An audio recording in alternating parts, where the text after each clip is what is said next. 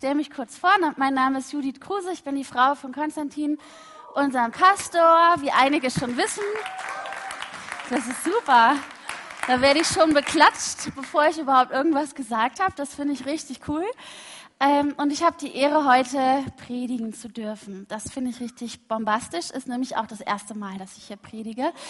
Ähm, genau, das heißt, was heißt das erste Mal? Ich habe natürlich heute Morgen schon zweimal gepredigt. Bin jetzt quasi schon Profi. Ähm, ich fand es ganz lustig. Wir haben heute Morgen schon mal kurz darüber gesprochen. Ähm, da hat der Jan erzählt, dass er so oft von einem Lego-Schloss Schloss geträumt hat, geträumt, dass er es wirklich hatte. Und dann ist er aufgewacht und hat gesehen, dass er doch kein Lego-Schloss besitzt. Und mir ging das früher als Kind auch oft so. Ich hatte oft ganz intensive Träume darüber, dass in einer meiner Schubladen von meinem Nachttisch sich ziemlich viel Naschi und Süßigkeiten befinden. Und am nächsten Morgen bin ich dann immer ganz aufgeregt hingelaufen, habe die Schublade aufgezogen und habe gemerkt, Mist, das war nur ein Traum, da ist leider gar nichts, gehende Leere. Und ähm, ich glaube, so ist das für viele Kinder ähm, gar nicht so, dass die so Luxusprobleme haben, dass sie nicht genug Naschkram haben. Bei mir war es dann so, ich konnte zu meinen Eltern gehen und sagen, Mensch, ich bräuchte mal wieder was. Dann haben die mich da versorgt.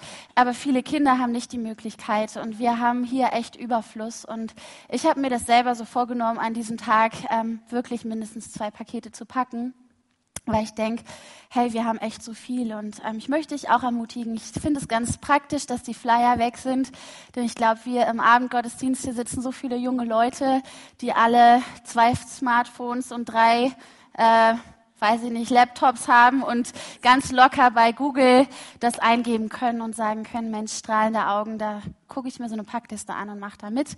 Also sei echt ermutigt, ähm, so ein Paket zu packen. Ich glaube, es gibt fast nichts Besseres als zu geben. Und darum wird es heute in der Predigt auch unter anderem gehen. Ähm, das Predigtthema lautet Gemeinde, ein Ort des Lebens. Und ich hätte mir ehrlich gesagt nie träumen lassen, dass ich mal über dieses Thema predige, weil ich immer gedacht habe, na ja, also es gibt so viele wichtige Themen zu besprechen, warum gerade über Gemeinde predigen. Aber irgendwie hat in der Vorbereitung Gott mir das so stark aufs Herz gelegt, dass ich gedacht habe, na gut, dann wird das schon das Richtige sein und dann werde ich da einfach mal drüber predigen. Und ich möchte zum Anfang gern noch beten. Jesus, ich danke dir für diesen Abend, Herr. Ich danke dir dafür, dass du da bist, Gott, und dass wir in deine Gegenwart kommen dürfen, Herr. Ich danke dir dafür, dass du uns dein Wort gegeben hast, Herr, und wir dich kennenlernen dürfen, Gott, durch dein Wort und durch dein Wirken, Heiliger Geist. Ich danke dir, dass du hier bist und ich bete, dass du diesen Abend gebrauchst, Herr, um Menschen Herzen anzuzünden, Gott, um Flammen anzuzünden im Inneren, ähm, die brennen für dich, Gott, und die ähm, ja wirklich voll Leidenschaft sind für dich, Herr. Ich bete, dass du mir Gnade schenkst beim Predigen, Herr, dass du mich reinigst, Herr, und dass du das sagst, Herr, was auf deinem Herzen liegt heute Abend, Gott. Und bete, dass du jeden anderen beim Zuhören segnest, Gott, dass er ähm, weit über das hinaus hört, was meine Worte sagen, nämlich das hört, was du ihm im Herzen zeigen möchtest, Gott, an diesem Abend. Und so preise ich dich für deine Treue und für deine Gegenwart, Gott.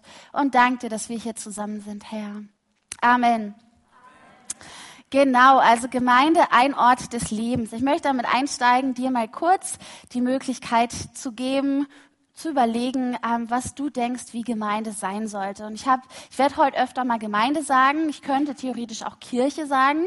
Kirche ist eigentlich ein äh, Begriff, den wir dafür synonym verwenden können. Aber ich habe mich entschieden, heute mehr über Gemeinde zu sprechen und nicht so viel über Kirche, weil ich glaube, dass wir bei Kirche oft diese Verbindung haben, dass wir denken, das ist ein Ort, das ist ein Gebäude, da gehe ich am Sonntag hin dann setze ich mich dahin, höre mir eine Message an und gehe wieder nach Hause und nehme vielleicht ein bisschen was mit. Und dann bestreite ich meinen Alltag alleine und hangel mich so von Sonntag zu Sonntag. Und ähm, ja, ohne Gottesdienst wäre es noch äh, trüber, als es sowieso schon ist. Genau, und das glaube ich, dass wir oft unter Kirche verstehen. Und deswegen sage ich heute gar nicht so viel Kirche, sondern ich sage Gemeinde, weil ich glaube, dass ähm, Gemeinde vielleicht mehr das ausdrückt, was Gott sich darunter vorgestellt hat, nämlich dass es gar nicht so sehr um das Gebäude hier geht oder um diesen Ort hier geht, sondern dass es letztendlich ähm, um das geht, was ja jeder einzelne von euch, jeder einzelne von, von uns hier ähm, darstellt, nämlich Gottes Leib. Das werdet ihr heute auch noch ähm, ein bisschen mehr darüber hören. Genau, nehmt euch mal kurz zwei Sekunden Zeit, einfach zu überlegen, mal kurz in euch zu gehen und zu sagen, hey, wenn ich Gemeinde beschreiben sollte, was, was denke ich, was wichtig ist. Vielleicht kennst du die Bibel ein bisschen genauer, dann hast du mehr Zeit, um nachzudenken, was sagt Gottes Wort, was steht in der Bibel, wie sollte äh, Gemeinde sein oder vielleicht kennst du die Bibel gar nicht. Dann kannst du dir einfach überlegen, hey, was denkst du, wie sollte Kirche sein, was, was ist da wichtig. Nimm dir mal ein paar Sekunden Zeit und dann ähm, geht es hier vorne weiter.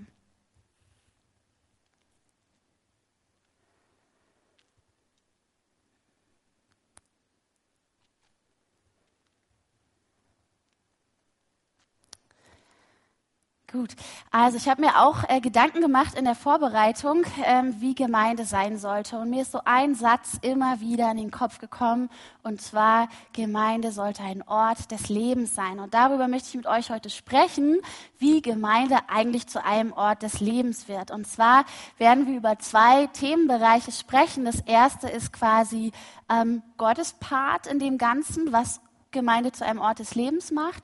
Und das zweite ist unser Part. Also da könnt ihr euch schon mal drauf einstellen.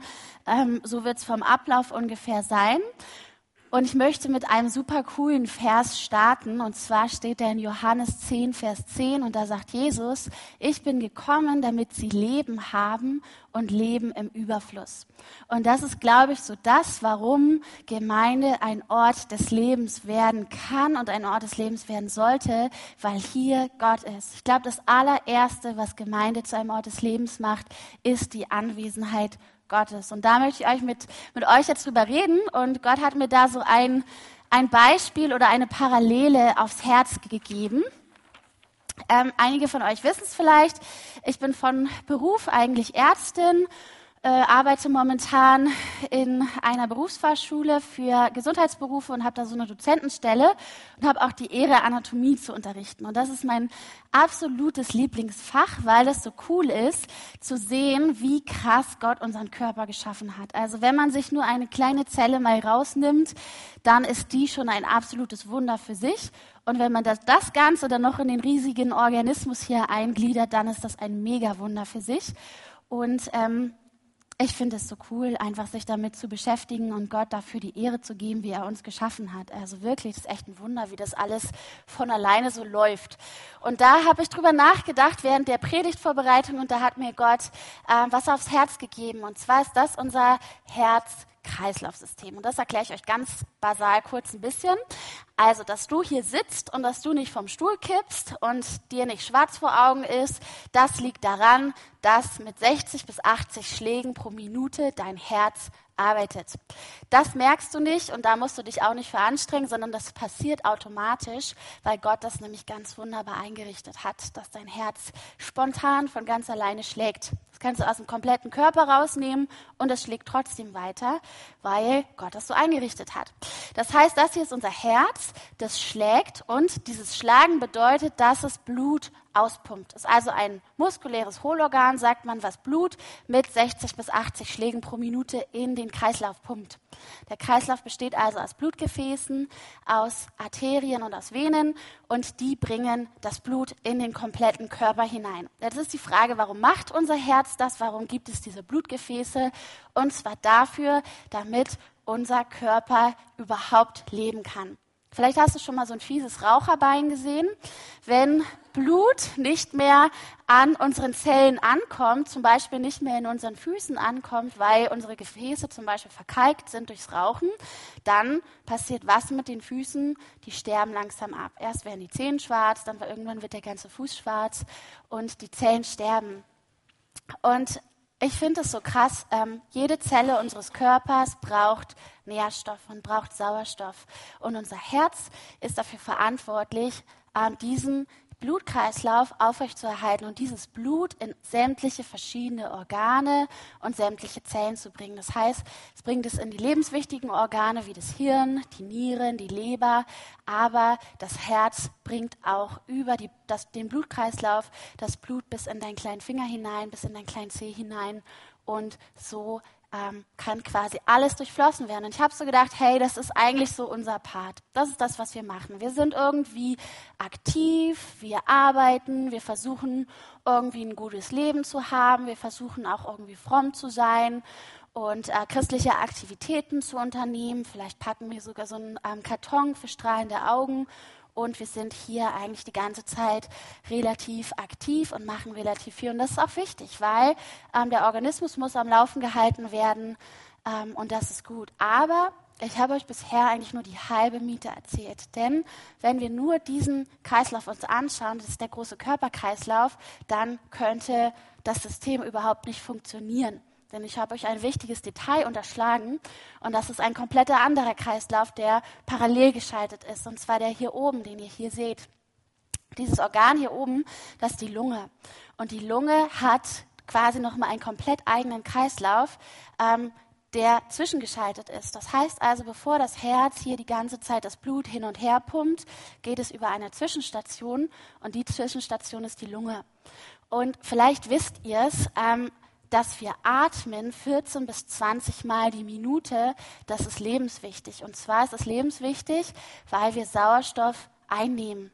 Ja, weil wir Sauerstoff einatmen und Schadstoffe abatmen. Und Gott hat mir das so gezeigt in der Vorbereitung, hat gesagt, hey, was kann der Mensch nicht aus sich selbst produzieren? Der kann von alleine, das Herz kann von alleine schlagen, der kann von alleine alle Zellen mit Blut versorgen, aber er kann nicht von alleine leben, sondern er braucht diesen Sauerstoff. Und den Sauerstoff kann der Mensch nicht selber herstellen, sondern er braucht ihn von außen. Er muss ihn aufnehmen, er muss einatmen und quasi von außen oder von oben diese, ähm, diesen Sauerstoff bekommen. Und Gott hat mir das so gezeigt, dass das wie eine Parallele ist zu unserem Leben und zu unserem geistlichen Leben. Also oftmals ist es so, dass wir mega aktiv sind hier unten und wir sind am Machen und wir sind am Tun und wir pumpen kontinuierlich Blut in unseren Körper und versuchen Dinge am Leben zu halten. Und das ist auch völlig gut so, aber wir dürfen nicht vergessen, auch die Atmungszeit zu haben nämlich das, was von Gott kommt, der Sauerstoff, der uns letztendlich am Leben hält, der unsere ganzen Zellen am Leben hält. Vielleicht kennst du das, wenn du zu viel oder zu schnell dich belastest, zu schnell deinen Körper belastest und nicht genug Sauerstoff hinterherkommt, dann fängt zum Beispiel deine Muskulatur an zu übersäuern.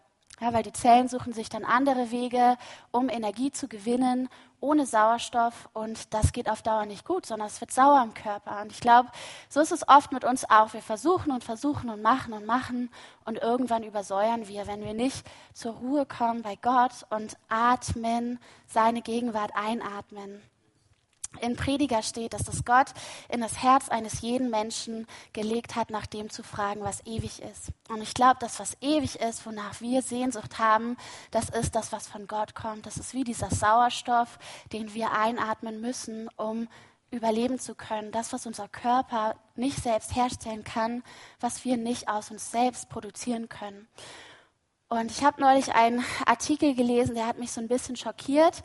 Und zwar ähm, ging es darum, dass in Großbritannien immer mehr ähm, so Veranstaltungen stattfinden, wo Atheisten gottesdienstartige äh, Versammlungen feiern. Und zwar läuft es genau ab wie ein Gottesdienst. Man trifft sich in einer Kirche oder in einem anderen Gebäude. Ähm, es gibt Musik, danach gibt es eine Ansprache, es gibt ein paar Witze, es gibt irgendeine Rede und am Ende macht man vielleicht noch ein soziales Projekt und dann geht man wieder nach Hause. Und da kommen Tausende von Leuten, also 5000 Leute bei dem einen, 3000 bei dem anderen, weil die Leute sich gedacht haben, Mensch, das ist doch eigentlich eine ganz nette Sache, sonntags nicht zu Hause zu bleiben und Fernsehen zu schauen, sondern sich zu versammeln, aber wir haben keine Lust auf Gott. Und da habe ich gedacht, Mensch, das wirkt fast wie ein Gottesdienst, aber das ist nur diese Ebene hier.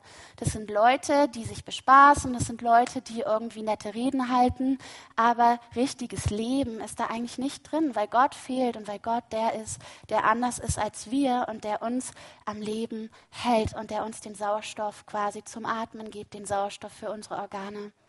Und da habe ich so gedacht, Mensch, ähm, ja, das ist wirklich wichtig, dass unsere Gemeinde, dass Kirche ein Ort ist, wo Leben ist durch die Anwesenheit Gottes. Ja, sonst können wir eigentlich gleich alle einpacken. Und In Lukas 19, Vers 10 steht das so, dass der Menschensohn gekommen ist, um zu suchen und zu retten, was verloren ist. Und ich sehe das immer so mit diesem Beispiel, dass ähm, Menschen machen und tun. Ich kenne so viele Menschen, die Gott nicht kennen und die eigentlich ähm, sich irgendwie immer anstrengen, aber immer das Gefühl haben, dass es alles irgendwie nicht genug ist, dass nicht genug bei rumkommt, dass sie irgendwie im Herzen leer bleiben. Da denke ich immer so, hey, die müssen lernen zu atmen, die müssen lernen, Gottes Gegenwart ähm, zu genießen und hineinzukommen. Ich habe euch ein ganz cooles Gleichnis mitgebracht. Das ist mein Lieblingsgleichnis aus Johannes 10. Ähm, ich lese euch das mal vor. Wahrlich, wahrlich, ich sage euch, wer nicht durch die Tür in den Hof der Schafe hineingeht, sondern anderswo hinübersteigt, der ist ein Dieb und ein Räuber. Wer aber durch die Tür hineingeht, ist der Hirte der Schafe. Diesem öffnet der Türhüter und die Schafe hören seine Stimme und er ruft die eigenen Schafe mit Namen und führt sie hinaus. Wenn er die eigenen Schafe alle herausgebracht hat, geht er vor ihnen her und die Schafe folgen ihm, weil sie seine Stimme kennen. Einem Fremden aber werden sie nicht folgen, sondern werden vor ihm fliehen, weil sie die Stimme des Fremden nicht kennen. Diese Bildrede sprach Jesus zu ihnen, sie aber verstanden nicht, was es war, dass er zu ihnen redete. Jesus sprach nun wieder zu ihnen, Wahrlich, wahrlich, ich sage euch, ich bin die Tür der Schafe. Alle, die vor mir gekommen sind, sind Diebe und Räuber, aber die Schafe hörten nicht auf sie. Ich bin die Tür, wenn jemand durch mich hineingeht, so wird er gerettet werden und wird ein- und ausgehen und Weide finden. Der Dieb kommt nur, um zu stehlen und zu schlachten und zu verderben. Ich bin gekommen, damit sie Leben haben und es in Überfluss haben. Ich bin der gute Hirte. Der gute Hirte lässt sein Leben für die Schafe. Wer Lohnarbeiter und nicht Hirte ist, wer die Schafe nicht zu eigen hat, sieht den Wolf kommen und verlässt die Schafe und flieht. Und der Wolf raubt und zerstreut sie, weil er ein Lohnarbeiter ist und sich um die Schafe nicht kümmert. Ich bin der gute Hirte und ich kenne die meinen und die meinen kennen mich, wie der Vater mich kennt und ich den Vater kenne. Und ich lasse mein Leben für die Schafe. Hey, und das sagt der Gott, dem wir begegnen dürfen. Das sagt Jesus, ähm, dessen Gegenwart wir genießen dürfen und wo wir ja Leben finden dürfen. Und hier steht zweimal in zwei Versen, denn ich lasse mein Leben für die Schafe. Und mich hat es so bewegt. Vielleicht wissen einige, dass Konzi und ich gar nicht so ein einfaches Jahr hatten, sondern dass es ein paar Dinge gab in unserem Jahr, die irgendwie schwierig waren. Also wir hatten äh, mehrere ja, Schicksalsschläge, die unsere Familie und auch unseren Freundeskreis ereilt haben, wo ich ähm, ja, wo, wo sicherlich es gar nicht äh, verwunderlich wäre, wenn man anfängt zu straucheln und wenn man anfängt zu überlegen, hey, was ist ja eigentlich los? Aber ich kann euch von Herzen sagen, dass es keinen Zeitpunkt in diesem Jahr gab, wo ich mir nicht sicher war, dass Gott mit uns ist und dass Gott ja wirklich die Kontrolle hat und dass er gut ist. Und wisst ihr warum? Weil ich dieses Gleichnis so liebe. Und weil ich daran denke, dass der Gott, der vor 2000 Jahren sein Allerkostbarstes gegeben hat, der Jesus Christus am Kreuz hat sterben lassen für meine Schuld und für deine Schuld, dass der heute genau derselbe ist.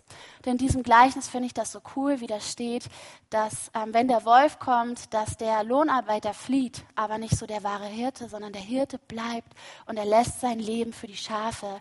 Hey, Jesus ist bis in den Tod gegangen, um dich zu erretten. Denkst du, dass er heute, 2000 Jahre später, ähm, mit verschränkten Armen neben dir stehen wird und sagen wird, ja, jetzt schau mal, wie du aus dem Mist wieder rauskommst? Oder, ach, heute bin ich nicht bei dir, heute kannst du mal alleine durchs Leben durchkommen.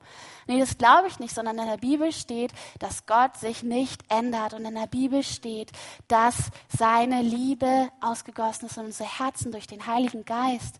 Und es ist derselbe Gott, der sein eigenes Leben gegeben hat, der sein Kostbarstes gegeben hat, seinen eigenen Sohn, der auch heute aktiv ist in deinem Leben und der dich liebt und der dich liebt und der dich liebt und der nicht geht.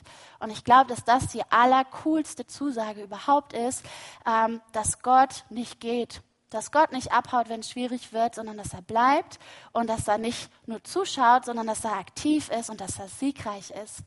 Und dazu möchte ich dich so ermutigen, darüber neu begeistert zu sein und zu sagen, Mensch, ja stimmt, hey, Gott ist ja da und Gott geht ja auch nicht. Was für ein Glück habe ich, dass ich errettet worden bin, dass ich erkauft worden bin In Römer 8, Vers 32 steht das so, er aber oder Gott aber, der seinen eigenen Sohn nicht verschont hat, sondern ihn für euch alle hingegeben hat, sollte er ihm mit euch nicht auch alles andere geben. Hey, und das denke ich mir so oft, weißt du, Gott hat seinen eigenen Sohn gegeben, um die Beziehung wiederherzustellen, sollte er ihm, sollte er dir mit durch, quasi durch ihn nicht auch alles andere geben. Und das ist, glaube ich, echt, finde ich, so ein ganz wichtiger Punkt. Hey, die Anwesenheit Gottes macht Gemeinde lebendig. Und zwar ist es ein Gott, der liebt, der sich entschieden hat zu lieben vor 2000 Jahren und der sich jeden Tag neu für dich entscheidet und dich neu liebt. Das heißt also, das ist unser erster Punkt. Unser erster Punkt, hey, Gemeinde wird zu einem Ort des Lebens durch die Anwesenheit Gottes und durch die Kraft seines Heiligen Geistes. Und unser zweiter Punkt, ähm, da gehen wir jetzt ran, was ist unsere Verantwortung? Ähm, ich lese mal vor, Epheser 3, Vers 20 ihm, der mit seiner unerschöpflichen Kraft in uns am Werk ist und unendlich viel mehr zu tun vermag, als wir erbitten oder begreifen können. Ihm gebührt durch Jesus Christus die Ehre in der Gemeinde von Generation zu Generation für immer und ewig. Ich lese nochmal vor. Ihm, der mit seiner unerschöpflichen Kraft in uns am Werk ist und unendlich mehr, viel mehr zu tun vermag, als wir erbitten oder begreifen können, ihm gebührt durch Jesus Christus die Ehre in der Gemeinde von Generation zu Generation für immer und ewig. Das heißt also, Gott ist allmächtig. Gott könnte ein Wort sprechen und es würden hier, da und überall Gemeinden aus dem Boden sprießen. Ja, also er hat gesprochen und die Erde wurde geschaffen, er hat gesprochen und der Mensch wurde geschaffen. Er könnte auch sprechen und sein Reich bauen. Aber Gott hat sich entschieden, das nicht so zu tun, sondern wenn ihr aufgepasst habt in diesem Vers, habt ihr gelesen, dass es Gottes unerschöpfliche Kraft ist, die dieses alles bewirkt, aber es ist seine Kraft in uns. Ja, es ist seine Kraft in mir und seine Kraft in dir. Das heißt also, du bist wichtig. Du bist wichtig dafür, dass Gemeinde zu einem Ort des Lebens wird. Gott hat seinen Teil getan. Er hat den Weg frei gemacht, dass wir in seine Gegenwart kommen können und dass wir Leben atmen können, dass wir Leben empfangen können. Aber wir haben auch einen Teil. Das Coole ist, dass Gott uns nicht einfach so irgendwie benutzt für seinen Plan, sondern dass er uns eine ganz besondere Position gegeben hat.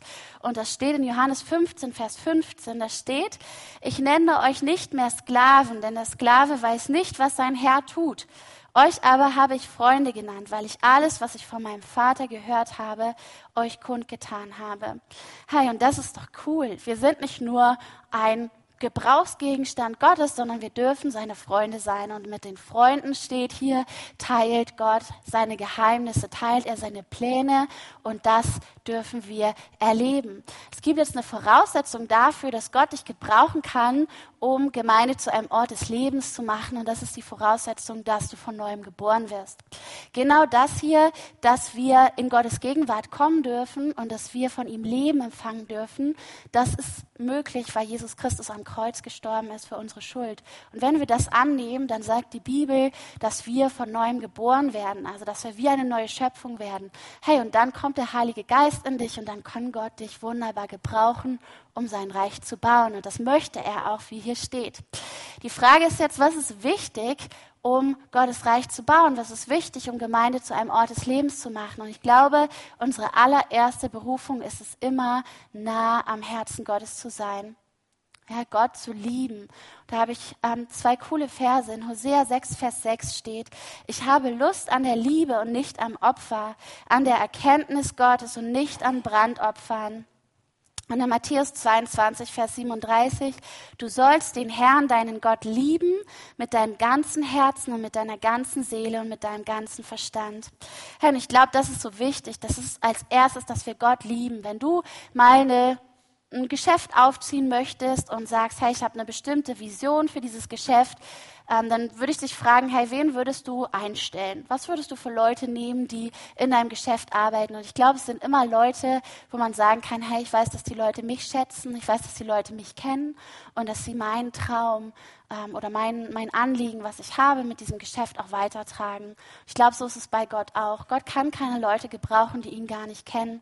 Kann keine Leute gebrauchen, die sagen, ah ja, Gott, habe ich schon mal was gehört, Bibel habe ich vor 50 Jahren mal drin gelesen, aber so genau nehme ich das alles nicht, sondern Gott möchte, dass wir ihn lieben. Das ist unsere allererste Berufung, Gott zu lieben mit unserem ganzen Verstand, mit dem ganzen Herzen. Ich versuche das jeden Morgen ähm, zu sagen, wenn ich die Augen aufschlage, zu sagen, Gott, ich danke dir für diesen Tag. Ich danke dir, dass du hier bist. Ich danke dir, dass du Gutes bereitet hast für mich. Und ich bitte dich, dass du mir hilfst, dich zu lieben an diesem Tag. Und ich glaube, dass Gott seinen Teil tut und dass er mir hilft, ihn zu lieben, ihn kennenzulernen. Ich merke, wie da jeden Tag ein bisschen mehr ähm, Wunderbares zu entdecken ist. Das heißt, wir müssen von neuem geboren werden und wir dürfen Gott lieben und ihn kennenlernen, ihn entdecken. Und ähm, dann geht's aber noch weiter. Ich habe euch als Beispiel mal Mose mitgebracht. Und zwar kennt ihr Mose vielleicht, der hat eine Zeit lang in der Wüste Schafe gehütet, das heißt eine ganze Menge von Jahren. Und dann spricht eines Tages Gott zu ihm und beruft ihn. Und zwar spricht Gott zu ihm aus einem brennenden Dornbusch. Ähm, und Mose ist erstmal gar nicht so angetan von der ganzen Sache, sondern sagt, Gott, wer bin denn ich, dass du mich gebrauchen möchtest? Und dann sagt Gott, hey, wer du bist, Moses, gar nicht so wichtig. Viel wichtiger ist, dass ich mit dir bin. Und zwar jeden Tag und dass ich dir einen Auftrag gebe. Und dann sagt Mose, naja, wer bist denn du eigentlich? Und dann sagt Gott, hey, ich bin Gott, ich bin der ich bin. Ich bin ewig derselbe, ich bin von Anfang bis Ende derselbe und ich bin mit dir, Mose. Mose ist immer noch nicht so begeistert, sondern er sagt, na ja, Gott, aber ich brauche irgendwie Zeichen. Ich brauche Zeichen und Wunder, die dem Volk Israel, was ich aus der aus Ägypten herausführen soll, aus der Sklaverei herausführen soll, ähm, Zeichen und Wunder, dass sie auch wirklich wissen, dass du mit mir bist, dass du mich quasi mir einen Auftrag gegeben hast.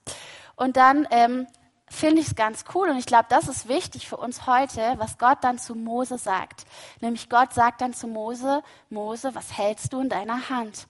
Und Mose sagt, hier diesen alten Hirtenstab, den ich schon seit Jahren in der Hand halte, mit dem ich meine Schafe zusammenhalte. Und ich glaube nicht, dass das ein Stab war, wo Mose jemals gedacht hätte, dass der wirklich mal irgendwie einen wirklichen Unterschied in seinem Leben macht. Aber Gott hat diesen Stab gebraucht, um Zeichen und Wunder zu tun durch Mose.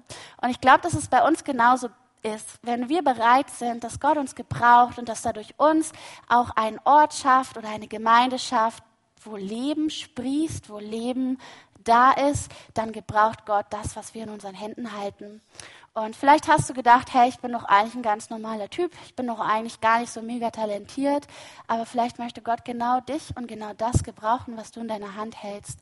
Bei den Jüngern war das auch oft so, dass sie ein paar Brote und ein paar Fische hatten und Jesus das Brot gesegnet hat und den Fisch gesegnet hat und es wurde vermehrt und Tausende von Leuten, Leute wurden dadurch gespeist. Und ähm, Ganz ehrlich, früher im Alten Testament hat Gott oft einzelne Männer gebraucht, um riesige Dinge zu tun. Mose hat ein Millionenvolk aus Ägypten herausgeführt in die Freiheit. Und äh, es gab König David, es gab noch andere riesige Männer Gottes, die äh, große Schlachten gewonnen haben haben. Und ich glaube, heute ähm, ist es ganz anders. Ähm, Gott hat sich entschieden, auf eine andere Art und Weise zu wirken. Er gebraucht sicherlich immer noch Einzelne, aber er hat auch einen, einen neuen Weg kreiert, wie er ähm, verändern möchte und wie er Menschen in die Freiheit führen möchte. Und ich habe euch vorhin gesagt, dass Gott sich nicht ändert. Und so hat sich eigentlich der Auftrag auch nicht geändert. Vor zwei oder noch viel länger zurück bei Mose ging es darum, ein Millionenvolk aus der Sklaverei in die Freiheit zu führen.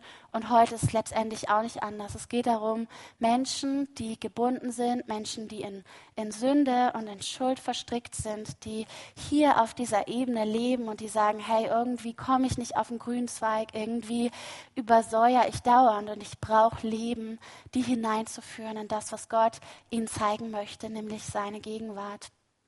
Doch wie passiert das heutzutage? Ähm, ich möchte euch da einen Vers vorlesen, und zwar steht der in Epheser 1, die Verse 21 bis 23. Damit steht Christus jetzt hoch über allen Mächten und Gewalten, hoch über allem, was Autorität besitzt und Einfluss ausübt. Er herrscht über alles, was Rang und Namen hat, nicht nur in dieser Welt, sondern auch in der zukünftigen. Ja, Gott hat ihm alles unter die Füße gelegt und er hat ihn, den Herrscher über das ganze Universum, zum Haupt der Gemeinde gemacht. Sie ist sein Leib und er lebt mit seiner ganzen Fülle. Er er lebt in ihr mit seiner ganzen Fülle, er, der alles und alle mit seiner Gegenwart erfüllt. Hey, und hier ist die Antwort drin, wie Gott heutzutage Menschen in die Freiheit führen möchte, wie er sein Reich äh, bauen möchte, wie er Dinge verändern möchte, und zwar durch seine Gemeinde. Hier steht, dass Christus das Haupt der Gemeinde ist. Und hey, ganz ehrlich, wenn, wenn Christus das Haupt der Gemeinde ist, dann bist du wichtig, dann bin ich wichtig, dann können wir seine Augen sein, dann können wir seine Füße sein, seine Hände sein, sein Mund sein, um die gute Botschaft, um das Evangelium, dass Gott da ist und dass er Leben spendet, weiterzugeben. Und Gott hat sich entschieden, ähm, das durch dich und durch mich zu tun. Das heißt also, ich möchte dich ermutigen, hey, du bist wichtig. Es ist nicht egal, ob du hier sitzt oder ob du hier nicht sitzt. Es ist nicht egal, ob ähm, ja nur Gottes Anwesenheit hier ist, sondern du hast auch einen Teil von Gott bekommen, ähm, den, wie er dich gebrauchen möchte. Und ähm, ich habe euch noch einen Vers mitgebracht aus 2. Korinther 9. Ähm, Vers 6 bis 8, da steht dies aber sage ich, wer sparsam sät, wird auch sparsam ernten und wer segensreich sät, wird auch segensreich ernten. Jeder gebe, wie er sich in seinem Herzen vorgenommen hat, nicht mit Verdruss oder aus Zwang, denn einen fröhlichen Geber liebt Gott. Gott aber vermag euch jede Gnade überreichlich zu geben, damit ihr in allem, alle Zeit, alle Genüge habt und überreich seid zu jedem guten Werk. Hey, das heißt, Gott hat dir eine Verheißung gegeben, dass wenn du bereit bist zu geben, wenn du bereit bist zu säen, dann ist er bereit zu segnen. Ja, und das ist wie so ein Fluss. Gott gibt und gibt und wir dürfen weitergeben. Und ähm, ich vergleiche es gerne mit zum Wasser. Ähm, wenn man sich entscheidet, nicht mehr zu geben und wenn man sagt, nee, ich wurde verletzt, ich ähm, möchte nicht mehr. Ich habe keine Lust mehr, Menschen zu segnen. Ich habe keine Lust mehr, ähm, in Gemeinde mich zu investieren, sondern ich behalte für mich zurück ich habe sonst nicht genug. Dann wird das Wasser irgendwann schal. Ihr kennt das von stehendem Gewässer. Da siedeln sich irgendwelche Mikroorganismen an und das fängt an, grün zu werden und stinkig zu werden. Aber ähm, so hat Gott es nicht gedacht, sondern Gott hat gedacht, dass es einen Fluss gibt, dass du weitergibst und dass er dich überreich beschenkt, dass er dir so viel zurückgibt, dass dein Becher sogar überfließt. Und Gott ist unser Versorger. Hey, wir haben das vorhin von dem guten Hirten gelesen, der sein Leben gelassen hat für die Schafe und der da ist und der bleibt, der streitet, der rettet und der befreit. Aber hey, du hast auch einen Teil. Du darfst das, was du von Gott empfängst, weitergeben und du bist sogar ja dazu eingeladen. Das heißt also, dass Gemeinde zu einem Ort des Lebens wird. Das hat allererstens mit der Anwesenheit Gottes zu tun, aber auch als zweites mit dem Part, den er uns gegeben hat. Und vielleicht hältst du schon was in der Hand, vielleicht hältst du es schon länger in der Hand und denkst, naja, das kann Gott ja nicht gebrauchen. Mich möchte Gott nicht gebrauchen. Ich ähm, mache was ganz anderes. Aber das glaube ich nicht, sondern Gott hat einen Plan mit dir. Und dazu möchte ich dich heute nochmal neu ermutigen. Ähm, ich schließe mit einer Bibelstelle aus Epheser 3, ähm, die finde ich, das alles nochmal so ganz ähm, zusammenfasst. Lehn dich zurück, lass auf dich wirken, was Paulus hier sagt. Und vielleicht kannst du auch innerlich so einen Entschluss fassen und sagen, hey Gott, okay, heute möchte ich neu antworten. Entweder bist du vielleicht an dem Punkt, dass du sagst, ich muss mein Herz überhaupt erstmal wieder hierfür öffnen. Ich bin so lange auf Sparflamme gelaufen, mein Körper ist schon völlig übersäuert. Ich muss erstmal wieder durchatmen bei Gott, um Schadstoffe loszuwerden und um neuen Sauerstoff aufzunehmen. Oder vielleicht bist du an dem Punkt, dass du sagst, ach, mir geht's eigentlich ganz gut, aber naja, so was für Gott tun? Naja, eigentlich hat ja Gott schon alles getan. Hey, dann lass dich neu dazu ermutigen, wirklich, ja, wirklich dabei zu sein, wirklich Gottes Hände und seine Füße zu sein, denn er hat sich entschieden, durch uns zu wirken. Oder vielleicht bist du an dem Punkt, dass du sagst, ich kenne Gott noch gar nicht, dann möchte ich dich einladen, ähm, auch nach dem Gottesdienst hier vorzukommen und mit uns zu reden und mit uns zu beten. Denn, wie gesagt, Jesus Christus ist am Kreuz gestorben, damit du zu Gott kommen kannst und damit du in seine Fülle hineinkommen kannst. So, jetzt aber Epheser 3, Vers 14. Noch einmal, wenn ich mir alles vor Augen halte, kann ich nicht anders als anbeten vor dem Vater niederzuknien. Er, dem jede Familie im Himmel und auf der Erde ihr Dasein verdankt und der unerschöpflich reich ist an Macht und Herrlichkeit, gebe euch durch seinen Geist innere Kraft und Stärke.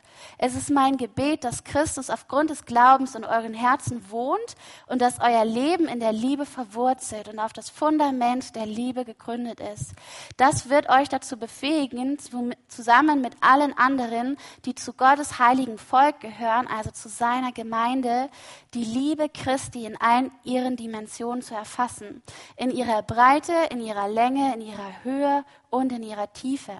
Ja, ich bete darum, dass ihr seine Liebe versteht, die doch weit über alles Verstehen hinausreicht und dass ihr auf diese Weise mehr und mehr mit der ganzen Fülle des Lebens erfüllt werdet, das bei Gott zu finden ist.